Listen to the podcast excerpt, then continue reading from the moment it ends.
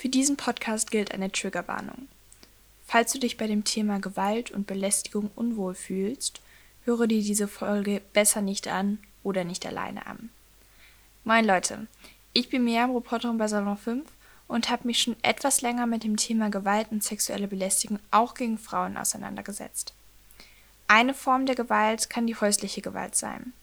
Allein in Deutschland wurden laut der kriminalistischen Auswertung zur Partnerschaftsgewalt 2020 rund 148.000 angezeigte Fälle häuslicher Gewalt registriert.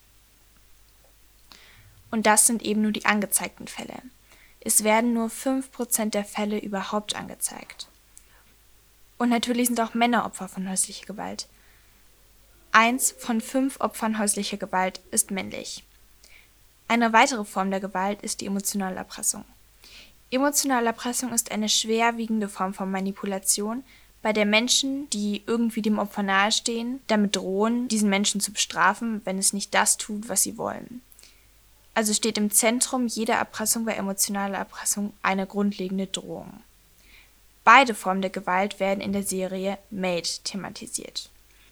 Die Serie basiert auf den Erfahrungen von Stephanie Land, die darüber das Buch Hard Work, Low Pay in the Mother's World to Survive verfasst hat, also viel wie harte Arbeit, schlechte Bezahlung und der Wille einer Mutter zu überleben. Das Buch gibt es nur auf Englisch, aber falls ihr zuerst das Buch lesen wollt, bevor ihr die Serie schaut, macht das gerne. Grundlegend geht es aber sowohl im Film als auch im Buch um das Schicksal einer alleinerziehenden Mutter. Im Film Alex, die genannte Form der Gewalt erfahren hat. Ihr ausschlaggebender Grund, mit ihrer kleinen Tochter Maddie von zu Hause in der Nacht zu verschwinden, war, dass sie Glassplitter in Maddies Haaren gefunden hat. Diese Glassplitter stammten von Sean, der ein Glas nach Alex warf. Sean war Alex damaliger Freund und Vater von Maddie und tat dies unter Einfluss von Alkohol. Weder Maddie oder Alex wurden dabei groß verletzt.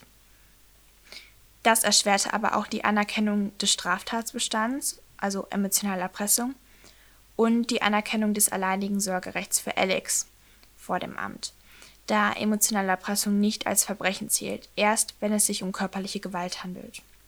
So zieht Alex auch erst mit Maddie in eine Unterbringung für alleinerziehende Mütter und deren Kinder ein.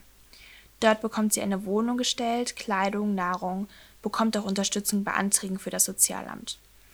Weil die Materie in diesem Thema ziemlich komplex ist und auch Maddie kann dort betreut werden.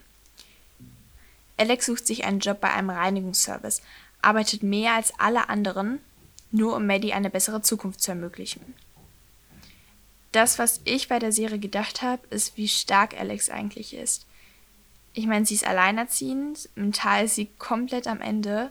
Sie hat Angst um ihre Tochter und auch einfach um sich, um ihre Zukunft und sie möchte nicht ihr ganzes Leben lang die Häuser anderer Leute putzen. Aber trotzdem behauptet sie sich gegen Sean und gegenüber den Behörden. Generell finde ich die Serie unglaublich schockierend realistisch dargestellt. Also hier mal Props an Margaret Crowley. Ähm, aber nicht nur vom Inhalt, sondern auch von der Darstellung, weil über die Abgründe, die Alex erlebt hat, erzählt wird, die es natürlich auch gab. Ich persönlich schaue mir jetzt Menschen viel bewusster an, weil ich mir bewusst bin, dass viele Menschen Hilfe brauchen, aber viele es nicht schaffen, nach Hilfe zu fragen. Und das hat mir diese Serie bewusst gemacht. Es wird in der Serie von so vielen weiteren Fällen berichtet, meistens oberflächlich, aber man könnte fast mit jedem Fall mehrere Folgen für eine Netflix-Serie füllen, denn man kann in jedem Fall einfach reinzoomen und man muss sich bewusst machen, dass man nicht nur mit Opfern, sondern auch mit Tätern Kontakt haben könnte.